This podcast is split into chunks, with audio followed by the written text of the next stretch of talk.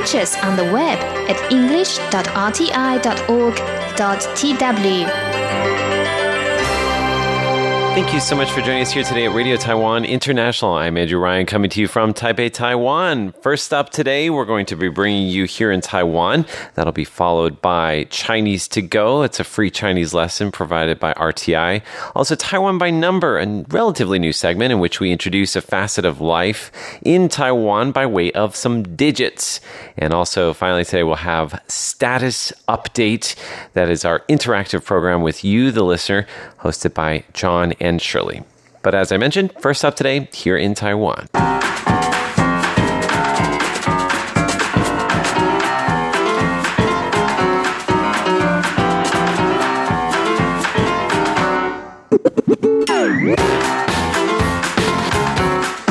Today is Tuesday, June 11th, and you're listening to Here in Taiwan on Radio Taiwan International. In the studio today, we have Jake Chen. Hello. Also, Leslie Liao. Hey, what's up, everybody? And I am once again Andrew Ryan. In today's program, we're going to tell you about the. Well, we have some great stories here. Um, we're going to tell you about an anti fraud crusader who has saved potential victims over, wow, uh, 600 million Taiwan dollars. That's like tens of millions of US dollars. Right. Well, thanks to him. We're going to hear all about him in just a moment.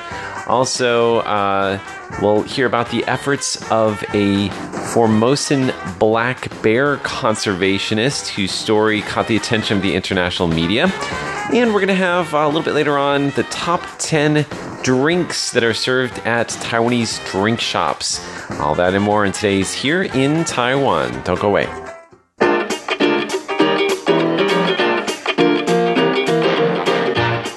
All right, we're going to start off with a slightly harder topic than some of those other topics. Definitely harder than uh, favorite drink flavors. Uh, we're going to tell you a little bit about uh, the presidential candidates here in Taiwan and specifically their response to the massive protests that we saw in Hong Kong on Sunday night, going into the early hours of Monday morning. Of course, that protest was about a proposed extradition law, which would allow authorities to extradite, uh, I guess, suspected criminals mm. from Hong Kong into China. And a lot of people are uh, worried in Hong Kong uh, that that could give uh, Beijing leeway to kind of uh, go after. Uh, people who have, uh, I guess, opposition beliefs when it comes to religion and politics. Yes. Now, Leslie, you have a list of uh, many of the candidates. Yeah. I think officially there are seven candidates two from the Democratic Progressive Party and five from the uh, Kuomintang or KMT. However, two of the uh, KMT candidates are lesser known candidates. They're not really um, kind of the main topic of conversation. Yeah. And we also have an additional independent candidate. Did I get most of them? All yes, of them? You're okay. absolutely right. You are absolutely right. Hard to remember these days because it changes so often. right. All right. So you have uh, their responses um, following the protests. Uh, very early on, we were kind of watching to see what they would say, yeah. if they would say anything. Uh, obviously, it's a very sensitive topic, but it's also a topic which could have a huge impact on Taiwan as well. And like you said, um, not just that, but because it's an election year, these six candidates or these six political heavyweights, they can't really turn the other cheek on this one because the people are going to be looking at them. They're going to be especially looking for those responses, mm-hmm. and how these leaders respond will shape how the voters will will turn out in the polls. Exactly. Although we did find out that they didn't all respond, right? Not all of them did. okay. But the one of the central central themes you'll find here is the one country two system policy. That's correct. By which uh, Hong Kong operates under after the 19, 1997 reunification with China mm-hmm. um, after um, losing its status as a British colony. That's right. And that basically one country, two systems says the one country is China. There are different uh, political systems that are in place uh, in Hong Kong from the rest of China. Is that yes. correct? Okay. And that's one of those things that's very sensitive in Taiwan. That's why every one of them that responded, every one of these candidates that responded, they did mention one country, two systems in some capacity. And that's because China has proposed using this um, in Taiwan. Yes, absolutely. Okay. Okay, so let's start off with the incumbent president right now, President Tsai Ing-wen. I'm going to give you guys um, kind of the gist in one headline, and then I'm going to tell you in more in depth of what they said. Okay. So President Tsai Ing-wen said Taiwan will support Hong Kong, but it must also protect itself. Okay. That was the gist of her message. She was saying you must look at what ha- what's happening in Hong Kong and support your friends in Hong Kong. There, they're democratic. They're like us. We're like-minded. So of course we support them. But we also must look. We must also look to them and see um, how we can protect ourselves and how we can prevent this from happening to ourselves. Okay. And what she said was here is was about the one country two systems was the only thing the one country two systems policy has achieved is the complete deprivation of Hong Kong's people's freedoms and rights in 22 years. Okay. And that is what she said Okay. um, over Facebook, I believe. Okay, and I think we have a similar kind of standpoint from her main opponent in the DPP Yes. primary, which is William Lai, the former premier. Yes. Uh, he's kind of like the dark horse candidate for the DPP, Yes. but uh, is saying that he's the best one to uh, defeat a KMT candidate. So, what did he say? He said um, his gist was if the bill passes, if this bill passes on Wednesday, which is tomorrow, uh, when it goes to a vote, he says it proves that Hong Kong's government is what he said was Baisou Tao, which means white glove. Okay. Which is kind of a way of saying that they are under uh, Chinese government control. Okay. They're under Beijing's control. Uh, he wants to. He also lambasted the one country two systems policy, but he also said he didn't want Hong Kong to use Taiwan as an excuse for fast tracking this legisla- legislation. Okay. He's of course talking in reference to the case that kind of spurned this whole thing when a Hong Kong couple came here.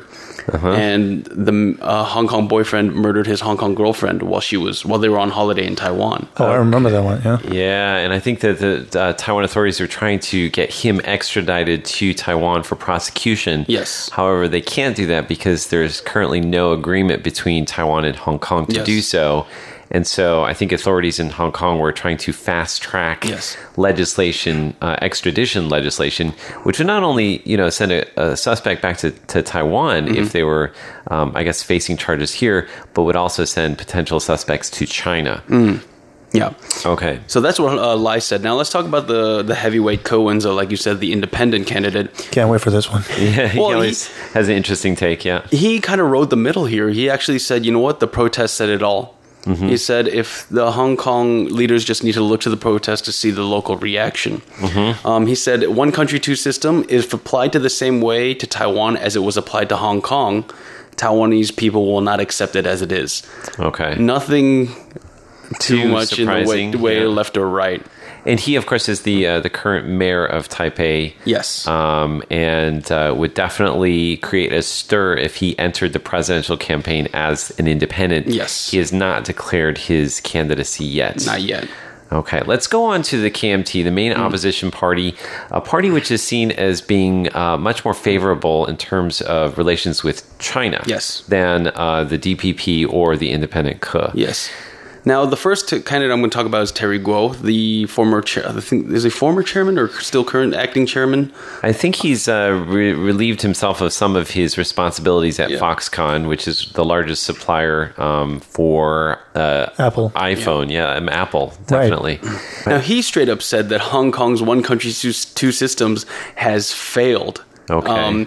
and he said Taiwan must maintain its uh, democratic and free society as it is right now. And he actually singled out his main competition right now, which is Kaohsiung Mayor Han Kuo-yu. Okay. Because Han Kuo-yu went to Hong Kong a few months ago, and he met with a top CCP official, a top Communist Party official. And Gou said, I specifically told Han not to do that hmm. because it might open a can of, can of worms. And he said, lo and behold, this was a mistake. So it's interesting. The actual the differences between the KMT candidates are going to be a lot uh, greater than the differences between the DPP candidates. Mm-hmm. Probably a little bit more interesting too. Han Kuo-yu has a, a I would almost say a very populist following in Taiwan. Mm-hmm. Um, and nationalist, but not like nationalist Taiwanese, nationalist Chinese. Yes. yeah, Yeah. So, uh, so what did what did he say? He said, I didn't hear about it. I don't know. the protests. Yeah, that's what he said uh, in response to the protest. When appro- when approached about it, he's like, "I don't know. I I don't know what you're talking about." I think maybe he's not reading the Apple Daily, which had the protests splayed across the front page.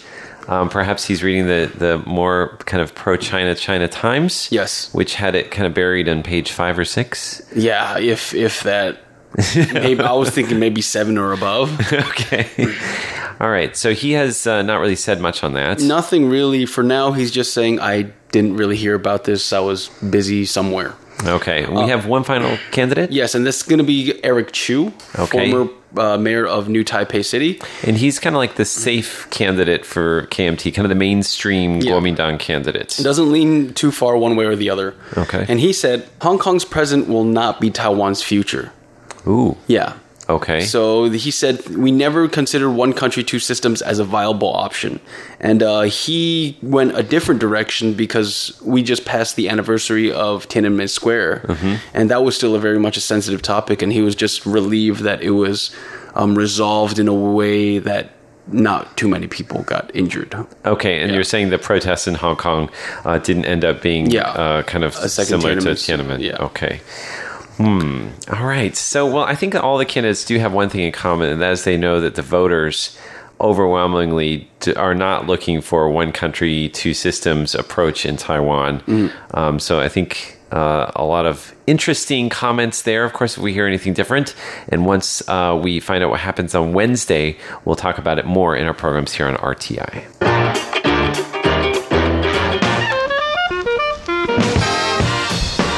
Okay, we're going to go on to uh, an anti fraud crusader who has saved potential victims over 600 million Taiwan dollars. That's 19 million US dollars. Sounds like an incredible person. Right, and uh, what's even more impressive that he's di- he's done all this in the last ten or so years, all outside of his work in his spare time. He's he volunteered to do all this. Wow. That's not even his full time job. What kind of fraud is he trying to cut down on? Right. Uh, I think to answer that question, we probably should start with what he does day to day as a full time job. He's Okay. a manager at Chunghwa uh, Post, which is the uh, sort of the the local postal uh, service owned by the Taiwan government, right? Yep. Yeah. So. Um, a lot of the fraudulent activities happened in, I think, ATMs in places where you pick up money, where you make transactions. There are uh, there's a myriad of ways where this could happen, right? Uh, the suspects could modify the machines, or they could uh, uh, withdraw money after stealing your card on your behalf. There's there are a lot of different ways. Or they could come approach you and say, you know, oh, can you just help me put money in uh, this account? I can't get it in there myself. Right. If you could just go ahead and do that for me, then I'll give you cash or something like that. Yeah. Right. So, as a manager of um, one of the Chunghwa Post branches, he began to notice a lot of this. So he began to work a lot of extra hours. He began to go home late and to to monitor these situations closely in person. And in the first uh, couple of years, uh, just by doing this, he's caught uh, hundreds of cases of Wow. fraudulent activities before they happened or while they were taking place. Where is he based? Where is his post office? So this one is yes, that's good to know, isn't it? I want to go over and frequent that post office because I know the ATM machine is safe. Right. Unfortunately, this uh, Mr. gentleman is Mr. Chen. He's based in Taichung in central Taiwan. Okay, so, So- maybe not too many opportunities to go down there. Right. Small price to pay to avoid fraud. Yes, the price of a high-speed rail ticket. yeah. every now and then. So, yeah, um, and then he began to move with the time because a lot of the fraudulent uh, activities began to move over onto the internet. Um, there are gambling machines, and uh, there are people who sort of send you fake messages via telephone or online groups. Line is a local chat application, a mobile phone app. Yeah. So he began to follow that too.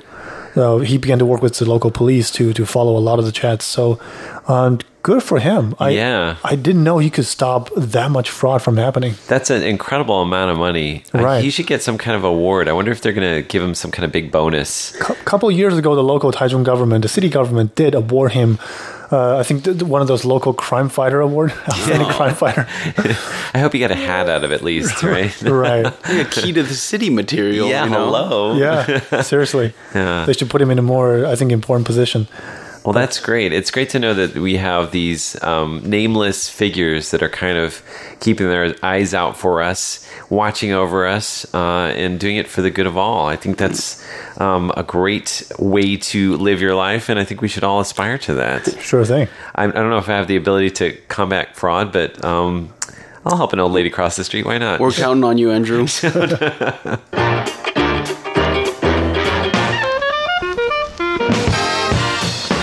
Now, somebody else who's done something amazing that we want to uh, laud are the efforts of a Formosan black bear conservationist who actually caught the attention of CNN. Yes, so this is the director of the Institute of Wildlife Conservation at Taiwan National uh, University of Science and Technology. Okay. And her name is Huang Mei Xiu. And she's been studying the Formosan black bear for about 23 years now. Wow. The Formosan black bear, of course, has risen to prominence as the mascot of Taipei City and uh, the Taiwan Tourism Bureau. And um, it's really become a symbol for Taiwan over the past few years. Not just that, but they are very, very endangered. Um, so she started her work 23 years ago when she was studying at the. Um, at the university, and she's since become known as Black Bear Mama. I love it. Yeah. I love it when they call these like mom of something, dad of something. Yeah, Yeah, so- cute. He started in 1996, and uh, I liken her to the Jane Goodall of Taiwan. She doesn't work with chimpanzees, but she does work with Formosan black bears. And what really inspired her to start working um, on conservation for these uh, bears is because in 1996, when she started her program, a lot of her friends and family asked her, "Oh, we have bears in Taiwan." She's like, "I don't even know we have bears in Taiwan."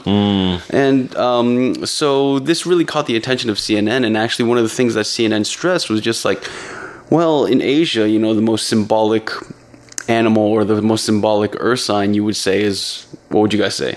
Uh, uh, the panda. Yeah, exactly, the panda bear. Yeah. Or they're just saying, do you know there's another even more symbolic, even more, you know, uh, bear that's maybe even worth your attention.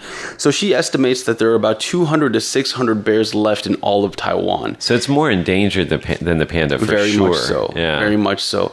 And one of the reasons they're so hard to study and they're so hard to track is because they're very reclusive. Hmm. They only appear at uh, elevations of over 1,000 feet or 1,000 sorry 1,000 meters. Hmm. Yep. And what's interesting was she said back in the uh, 18th century.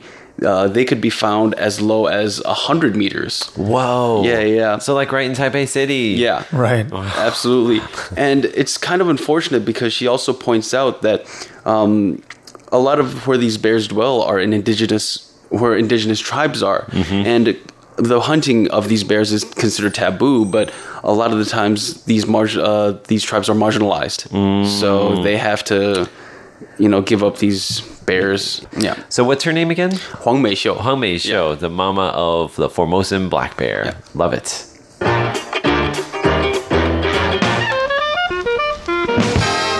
All right, we're going to finish off today. Jake has a list of the top 10 drinks you can buy at Taiwanese drink shops. Uh, I think we should guess.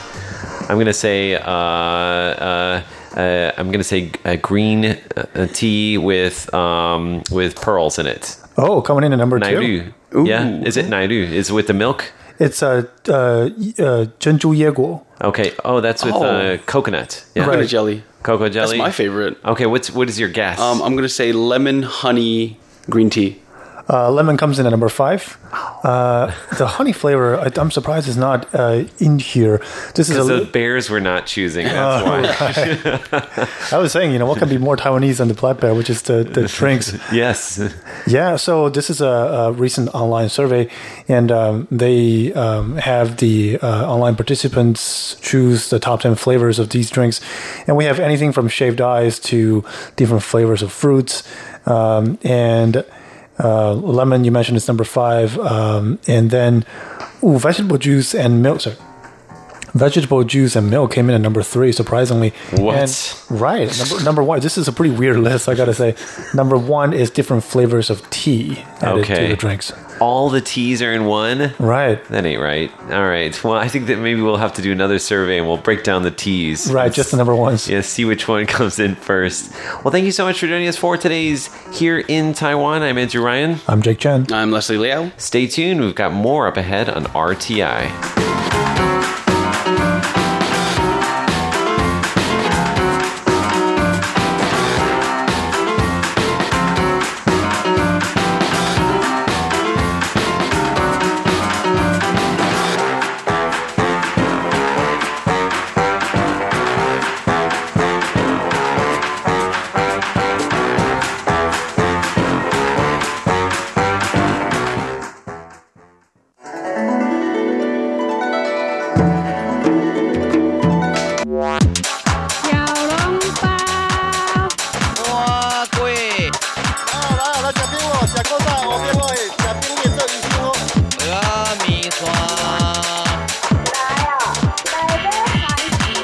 Chinese go.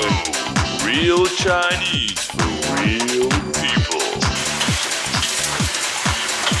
Dig in. Welcome to Chinese to Go, the program where you learn authentic Chinese, the Chinese that we use in real life in Taiwan. Taiwan celebrated the Dragon Boat Festival on June 7th. The centuries old festival is a national holiday Most people took a day off on Friday, eating together with family and friends. And we had a long weekend, which is great. Now let's listen to a conversation.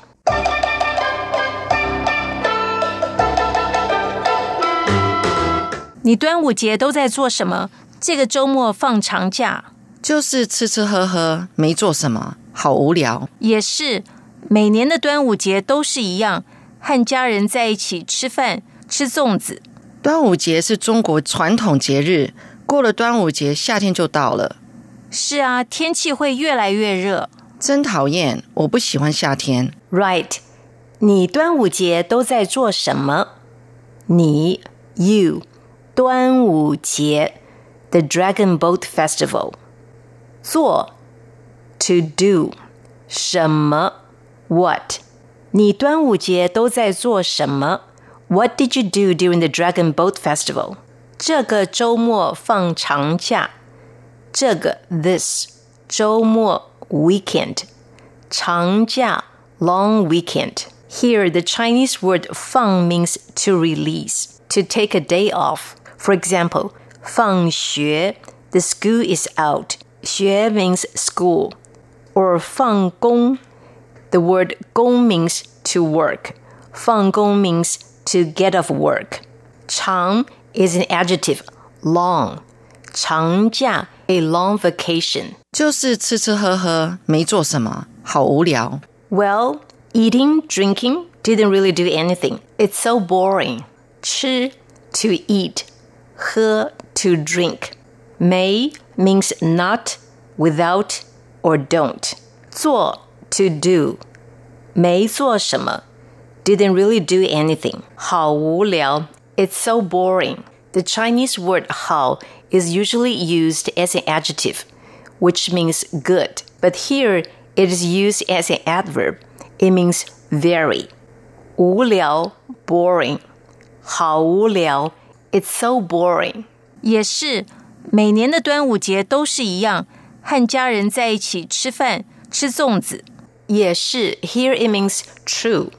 每年的端午节，每年 every year，端午节 the Dragon Boat Festival 一样 the same pretty much the same 都是一样 it's pretty much the same 和家人在一起吃饭吃粽子和 together 家人 family family members 一起 together 吃饭 饭 means rice, but here 吃饭 means to eat together.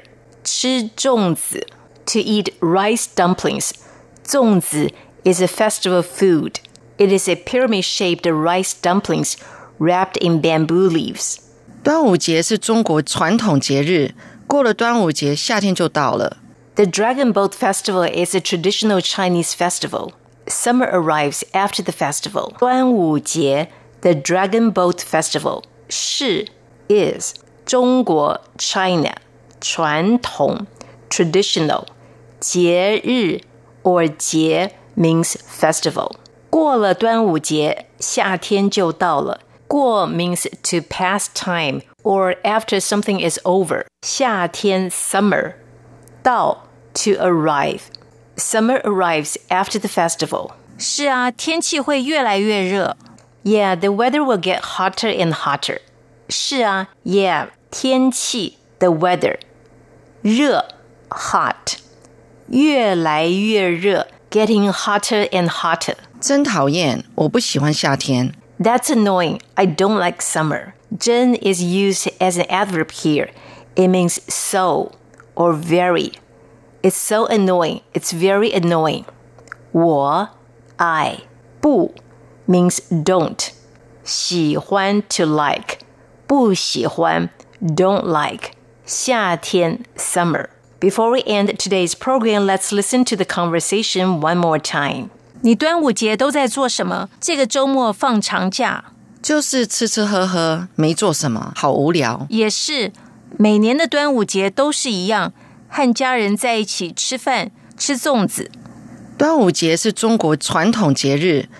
过了端午节，夏天就到了。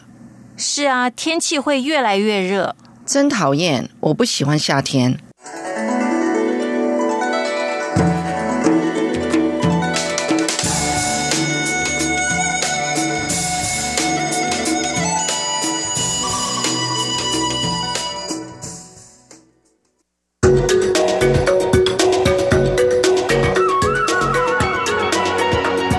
This is Taiwan by Number, brought to you by Radio Taiwan International.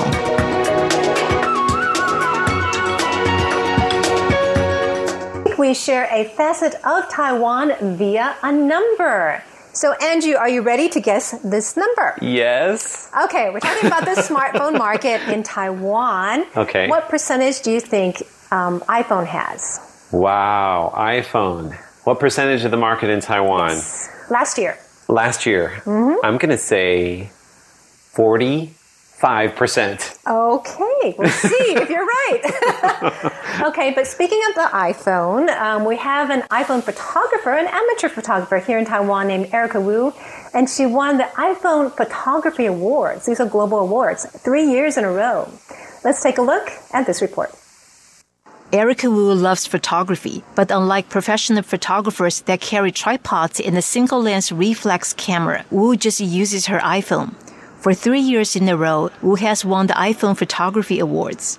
In 2016, this photo won the top prize in the category of animals. In 2017, this photo won an honorable mention. Last year, Wu's Smiling Fox won third place in the animal category. Wu said she didn't take smartphone photography seriously until she won the top award. Wu enjoys traveling and has visited 34 countries where she takes photos of scenery, people, animals, food, and architecture. Wu loves taking photos of the animals the most. She said, animals are often scared of large cameras, so it's a lot easier to get close to them with a cell phone. That's how she captures these priceless pictures. Okay, Andrew, I asked you what percentage the iPhone has in the market here. Yes, and I said 45%. Okay, let's see how close or not you okay. are. Oh. Only 25%. oh, wow. So, I mean, Apple products are quite popular. Actually, Apple's opening their second store. They're getting ready to in Taipei, not too far from their first store at the Taipei 101. But they only have 25%. Now, I'm going to ask Andrew another question. oh, more and questions. you can play along at home if you want. Okay. Tell me what you think the top five smartphone brands are here in Taiwan. oh, wow. Okay. Um, well, I guess HTC would be on the list because it's a Taiwanese brand. Okay. I'm going to guess um, Samsung definitely has a big chunk. I don't even know if I can name more cell phones. Wait, I can do this. Come on. Uh, actually, I, I can't because I, I only look at I only, only buy have- one kind. It's all iPhone for Andrew, right? oh, yeah. Okay, well, let's take a look at this chart. Apple. See, Apple's number one, Samsung's number two at 19%, Asus. I was going to say Asus. Yeah, they're number three. And then look at Oppo is uh, a Chinese maker. Oh. Xiaomi and Huawei on the bottom are also Chinese makers. So Oh, Huawei only has 4% here in Taiwan. Also, Sony, a Japanese brand, has 6%. And HTC is 7%. Wow. Wow, wow, Is that wow. interesting? That's fascinating. So we are kind of loyal to our Taiwan brands. Yes. Um, they're pretty high up there. Now I'm going to ask you another question. oh, no. Okay. so what about in the world? Can you name the Uh. top five smartphone brands? This is last year. okay, last year. Mm-hmm. Okay, I'm going to say Apple. It's up there. Definitely Samsung.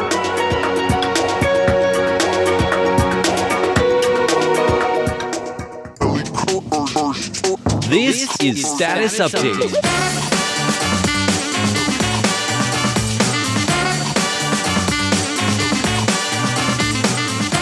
Hello there. You've just tuned into Status Update. I'm Shirley Lin. I'm John Van Trieste. Yes, thank you for joining us for this weekly program where we read you letters. Letters from you, actually, um, from listening to our programs and giving us comments and all that. We appreciate that so much. We just love so much to read your letters on this program. But before we do that, getting to your letters, let's uh, give a little update here. Status Yes. update. Before we see how you, you guys are doing, let's update our own status. Right, right. So, um, you know, I uh, went to a movie by a music band. I think it's um, one of Taiwan's like most popular rock band. Which one's that? Mayday. Oh, yeah, they are big. They are big, right? And I really like their songs. I think every single one of their songs I love. I wouldn't say I love, but I mean they're all very pleasant to listen to and very upbeat. I mean, hmm. there's some slow songs, but anyway. That's unusual, I think. Usually Yeah. there's like a one single that everyone likes, and then the rest is sort of forgettable. Yeah. So they're good, and you know it's amazing how they they can woo, um, you know, whether young and old in terms of fans. That is a bit unusual, isn't it? Yeah, it? isn't it? And they've been around for 20, more than twenty years now, and they're still going strong. And so um, apparently, this is the third movie they've made about their concerts. Basically, what they're saying is that they say that this is a movie for those who couldn't make it to our concerts. Oh, so it's not like a movie with like a plot or anything. It's like highlights from the concerts. Well, I mean, there was a plot. Kind Oh, there of like, was? yeah, yeah. Um, And and, they then, used and then, Clips from the concerts. Right, right, right, Oh. exactly. Well, that definitely is a creative way to save on it shooting isn't costs. it? Yeah, yeah, yeah, yeah, yeah. So I thought, wow, that's great because it said that you get to hear 122 concerts from this one movie. And I was going, what? Well, after I watched it, I was saying, I didn't, didn't feel like 122 concerts. And I thought, I think they kind of, and I think this would have been hard. The same song, but then they kind of took excerpts from different 122 concerts, making up that song. I mean, what I'm saying is that I see them wearing the same costume throughout, Oh, but then so it's hard to tell. yeah, but and then they've edited it so that it just yeah, yeah, yeah, like yeah. That's what I think. there's no break in the music. Right, right, right, right. Exactly. Now that's a hard job, but That is a bit I think, difficult. Yeah, I think they did it really well, and I was brought to tears. Really? Yes, near the end. I mean, all the songs. I mean, it's the lyrics. You know, they're just very uplifting, very encouraging, very hopeful. You know, I, I'm sure they're most of them are love songs. It's not all that lovey-dovey kind of songs. You know, it's just like, you know, after you break up, but then it's a hopeful song. You know, and positive thinking, that kind of thing. I don't know. I, I, I think they're great. I just think they're great, and I think it's really uh, not easy for a band to stay stick together for that long. And to stay relevant and popular. I think Yeah. a lot of there's a lot of one hit wonders out there. I know. So anyway, so it was pretty nice, and it was 3D. So I actually had to wear these 3D glasses. Oh, th- th- don't they make everything look like weird though? Like red and blue. They always kind of give me a bit of a headache. headache Oh, whenever I put them on. Yeah, they were fine. And I you mean, have it was glasses. kind of nice. Did you have to put them on top of your? Did you wear contacts yes. or? No, no, no, no. I yeah, I wore it on top of my glasses, so occasionally I had to hold hold the 3D glasses in hand. Um, but anyway, Kept falling off. yeah, yeah, kind of, kind of. Um, but anyway, it was it was nice, and um, yeah, yeah. My husband was going like, "You cried," and I said, "Didn't you?" I said, "No." And I was like, I thought I saw him wiping tears from his, you know, from, from his You- face. it's hard to tell when you're wearing 3D glasses. anyway, I, turned out to- I was the only one who was really moved. So, um, yeah, I think um, I'll, I'll be their loyal fan. so, anyway, all right. Well, enough said about my 3D movie experience. I, th- I don't- remember the last time I saw a 3D movie. I don't. I, don't, I you can't don't- either. You can't, and because you don't like them, you're make you uh, give you headaches, right? So, but anyway, all right, that was kind of interesting watching a a, a musical 3D movie, you know, about a music band. I mean, so, it's sort of like what was that movie that ABBA did? oh, Mamma Mia. That's what I'm thinking of. Well, that- they, like, they use their Oh, songs yeah, as, to drive a plot. yeah, musicals, yeah. All right. Well, let's get to your letters. Okay. As always, we'd love to hear from you what you think about our programs. The address is PO Box 123-199 Taipei, Taiwan. Our email address is rti at rti.org.tw. And of course, you can always leave us a note on Facebook letting us know what you think about our programs. We look forward to hearing from you. All right. Now, the first letter I have in my hand is from Miss Karobi Hazarika of Assam, India. And it says, Dear presenter, I had the great pleasure of receiving one of your shortwave transmissions as shown below.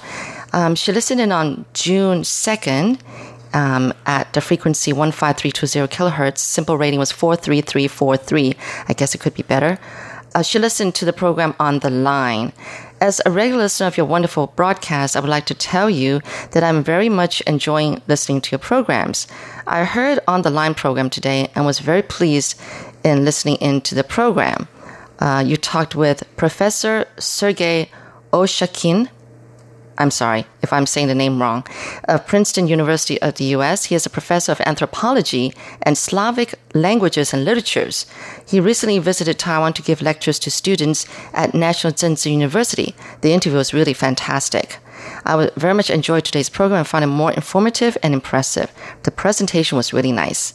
Well, I'm glad you really enjoyed that. That was coming to us from Ms. Karobi Hazarika of Assam, India. Staying in India for a moment, we're going over now to Kerala State, where we have a letter from M. Sanil Deep. It says, Sirs, and of course, ma'ams, I've been a listener of your English service since 1982 and monitor whenever I get time. I'm sending herewith a reception report about your English service and would appreciate a QSL card.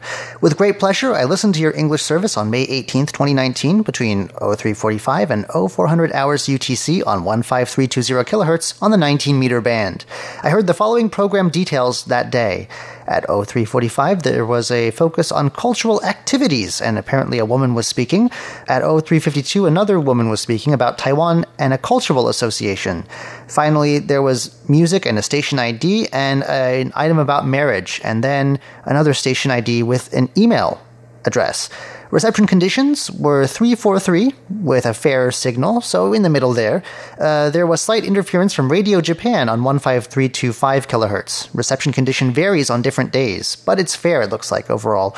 My equipment is a Kenwood TS590SG with a horizontal dipole antenna about 80 feet above ground level.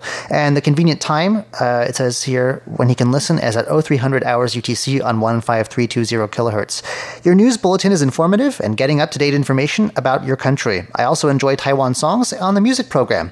I'm very keen in listening to your letterbox program as well. Uh, my best wishes and good luck to all. M. Sunil Deep of Kerala, India. All right, now we move over to England. This is coming to us from Roger Tidy. And it says here, hello again. I've been catching up with your programs for Tuesday, May 28th, and have a question concerning the item you ran in here in Taiwan about the recent air raid practice. I guess that people in Taiwan are used to these regular simulations, but I would like to know whether the Taiwanese authorities have any procedures in place to warn tourists about these events, which must be alarming to anyone who hears the sirens and has not been told in advance about what is happening. Yeah, that's a bit of a, of a shocker there. um. I think there was like posters and things around, and they're in multiple languages too, mostly English, Chinese, and then a few Southeast Asian languages. Uh, if you don't speak one of those languages or don't happen to see one of those posters, though, I can or online, you know, uh, what are they called, infographics. Yeah. I, I think that would be a bit alarming. If, you, if you have a Taiwanese SIM card, though, because everyone got text messages simultaneously Yep, in you're right. English and Chinese, so uh, if you Oh, have English a, too? I think the, Okay. mine was in English. Maybe. Oh. um, if you have a SIM card uh, while you're here in Taiwan, you would have gotten an alert, though. So Ah, there you go. maybe a bit more publicity would be a good idea, though. I agree. Yeah, yeah. Uh, okay, and I read on. Um, I know that these air raid simulations are necessary given the possibility of an attack by China, but if I were a visitor to Taiwan, we wouldn't want. Okay, all right. well, we just answered your question. Very shock. It would be very alarming. Yes, it would be. As I have already mentioned here in Taiwan, I will go on now to comment on some of the other items in the program. After the item about air raid precautions, there was a piece about your government's plan to train 10,000 artificial intelligence specialists every year. This item, following the previous day's report about new type Taiwan City, New Taipei, city's plans to build smart classrooms indicates to me Taiwan's determination to stay at the forefront of modern technological developments. Another item in the program was, I think, less positive. I'm referring to the Miss Asia competition, which is to be held in a Taiwanese city. I can't help wondering whether it is appropriate in the 21st century to still have competitions that treat women as objects. What do Taiwanese feminists think about such events, and is feminism a significant movement in the country? I would have thought that a country that has recently embraced gay rights would also be strongly committed to women's rights and therefore not happy about hosting events that many people regard as demeaning to women. I'm not sure how many people know about this. This is the first I've heard of it. Yeah. I'm, it's maybe not a very high profile event. I, Um, yeah, we- I we- think a lot of people probably would be upset. Uh, Mm-hmm. things have definitely changed here in the past few decades, Mm. and uh, I'm not I can't speak for any feminists, but you know, we have like a we have a, a female president now. yeah, we I was just going to say. What did they say that we have the largest proportion of female lawmakers as well? There was something. Do you remember? Something of that sort, like, you know, sitting in a more manager level and in, and Yeah. in politics as well. and in politics, yes. yes so yes. definitely, it's out of sync, out of character for Taiwan. Hmm. Okay, the letter goes on. Of course, as usual, on Tuesday, I also heard status update. The best part of this week's edition was Shirley's chat with John about her outing with other members of the RTI staff to the Dongyan Mountains and other nearby attractions. The broadcast ended with Taiwan by Number, which focused this time on a Taiwanese architect who designed a famous church in your country and the Kennedy Memorial Library in the United States. The internet connection behaved perfectly throughout the above programs. There did, however, seem to be some slight intermi- in- intermittent distortion on the recording of Taiwan by Number, especially when Natalie was laughing. That's all for now. I'll write to you again next month. Well, great. So that was coming to us from Roger Tidy of England. We go over now to Japan. We have a letter here from Masaru Sekimoto, who's writing to us from Kanagawa Prefecture. It says here that uh, Masaru Sekimoto listened on May 21st from 0300 to 0400 UTC on 15320 kilohertz. Uh, it looks like the SINPO was a bit disappointing. The SINPO rating was 24232, uh, so not the best. Uh, however, there were some there are there is a detailed report about program details here. Uh, after the opening of the English program and a station announcement, there was the news about uh, Taiwan's presidential selection process. I think that's probably about the primary that's going to be happening pretty soon Yeah. uh, in the DPP. Then uh, relations with the U.S. and imports and information from RTI, and that was followed by Here in Taiwan, which talked about Taiwanese topics. Then Ear to the Ground, Jukebox Republic, and an ending with a station announcement. Under remarks, it says, I'm glad to catch your program. I have a good time listening to your English program for all over the world in English. I like to listen to your Taiwanese pop and regular songs in English. I'm interested in Taiwanese pops and Taiwanese traditional music, also Taiwanese fashion. I'll try to listen to your program the next day. Would you please send me your verification card? Well, no problem. And it also says thank you for your attention. That comes to us once again from Masaru Sekimoto of Kanagawa Prefecture, Japan. Now we go back to Assam, India. This is coming to us from Mr. Baikan Hazarika. And it says here, Dear Sir, Ma'am, I've listened to today's broadcast, uh, which was dated June 1st. And at 15320 kilohertz, SINPO rating was 43343. Uh, he listened to Feast Meets West. First of all, I want to say thank you for your amazing, yummy program. I really appreciate your program and cooperation. I listened to your Feast Meets West program today. Uh, you talked about the new Taiwanese Netflix show, Street Food. The song, I believe this is a New Year Dishes of Taiwan. That's the name of the song. You had played in today's show was really so nice. Also talked about the Taipei street foods that was featured in this year's Michelin Guide, and you had taught us how to make cheapest Taiwanese street food. All the songs played in today's show was really fantastic. I very much enjoyed today's show. I found today's program more entertaining and delicious. okay, so that was coming to us from Mr. Baikan Hazarika of Assam, India. Thank you so much. We have a letter here from Brian Newell of Logansport, Indiana, USA. It says here, Dear RTI, every time I hear Spencer Young talk about Taiwan, I realize how little I know about politics. Uh, that's referring to Taiwan Today on May 31st.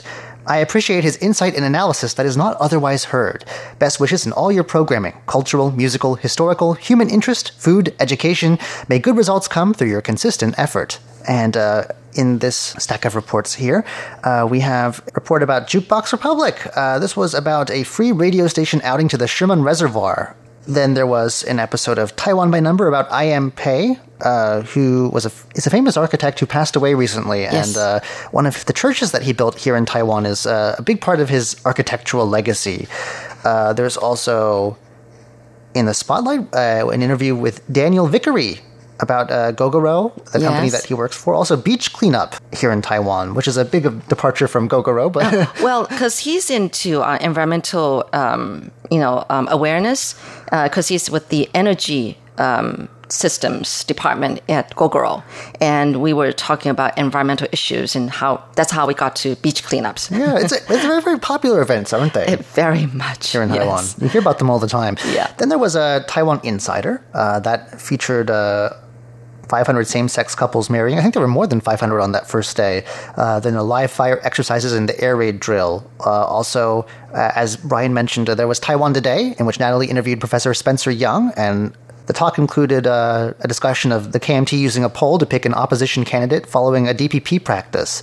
Yeah, it's very interesting how they, they don't have like a primary vote, do they? They're not the DPP anyway. Yeah, Um, yeah. They use they use like phone Polls. phone polling. Poll phone, yeah, poll, I know. Has that been going on for very long? Uh, and have you have you ever been I don't ever recall. I mean, uh, did I ever pick up one of those kind of calls? I think maybe like years ago, not recently, not in the last, oh, 10 years. Mm-hmm. Maybe because, you know, people don't use. Um, I mean, what I'm talking about is like they will call us on the landline, you know, Right. the home phones. It's been a big to do about Yeah. whether they should include cell phone numbers. Right. And because I guess I don't get that calls that much anymore because people mostly call the mobile numbers. Right, right. But, um, I haven't been getting that myself. Well, it's an interesting way of doing things. Instead of having a direct vote, they like gauge how people feel. through- Yeah. I guess the numbers are random too, so you never know if you're going to get called or not. So. Right, right. Anyway, an interesting system. So that comes us once again from Brian Newell of Logansport, Indiana, USA. Now we go back to Japan. This is coming to us from Mikio Kohara of Osaka, Japan. It says, I had the pleasure of listening to English language broadcasting. And um, he listened in on May 27th at 15320 kilohertz. SINPO rating was anywhere between 2 and 4. And uh, he listened to Curious John talk about the Taichung Broadcasting Bureau, about Taiwan's radio history, and how the station was built during the Japanese rule more than 80 years ago. And in interview with Mr. Fu, Broadcasting House head, it is a historical building of Taiwan's architecture. And then also, and then there was a song by indigenous people. And then in the Spotlight, my program, uh, where I interviewed the engineer for energy systems at Gogoro, talking about Taiwan's awesome environment for entrepreneurs and Taiwan's industry dominates energy and engineering. Also, then there was another program uh, reading old Chinese poetry Oh, that's classic shorts. that's yes, that would have to be classic shorts. And uh, uh, it says there, unfortunately, interference and noise was getting was getting worse. And then another program about the building construction market, Western style building design in Taiwan. That's and Time Traveler. Thank you for listening. That was uh, Mikio Kohara of Osaka, Japan. Well, that's it for this week's status update. Thank you so much for joining us. We would love for you to continue to listen to our programs and let us know what you think of them. So please write us. Our address is PO Box 123-199 Taipei, Taiwan. Our email address is rti at rti.org.tw. And remember, you can always leave us a note on Facebook telling us what you think about our programs. We look forward to reading what you have to say. Until next week, I'm Shirley Lin. I'm John Van Trieste. Goodbye. Bye.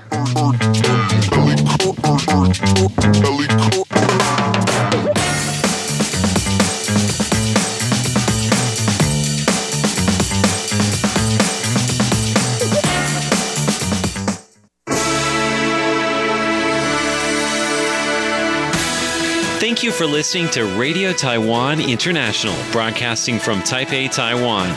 Check out our website at english.rti.org.tw. Again, that's english.rti.org.tw for the latest news and features from Taiwan. You can also listen to our programs and watch videos as well. Our 60 minute English language program can also be heard every day at the following times and frequencies. In southern China and South Asia from 1600 to 1700 UTC on 6180 kilohertz. Again, that's in southern China and South Asia from 1600 to 1700 UTC on 6180 kilohertz. And in Southeast Asia from 0300 to 0400 UTC on 15320 kilohertz. Again, that's in Southeast Asia from 0300 to 0400 UTC on 15320 kilohertz. We'd love to hear from you. Please send your comments to PO Box 123 199, Taipei, Taiwan. Again, that's PO Box 123 199, Taipei, Taiwan. Or send an email to rti at rti.org.tw. Again, that's rti at rti.org.tw. Also, visit us on Facebook.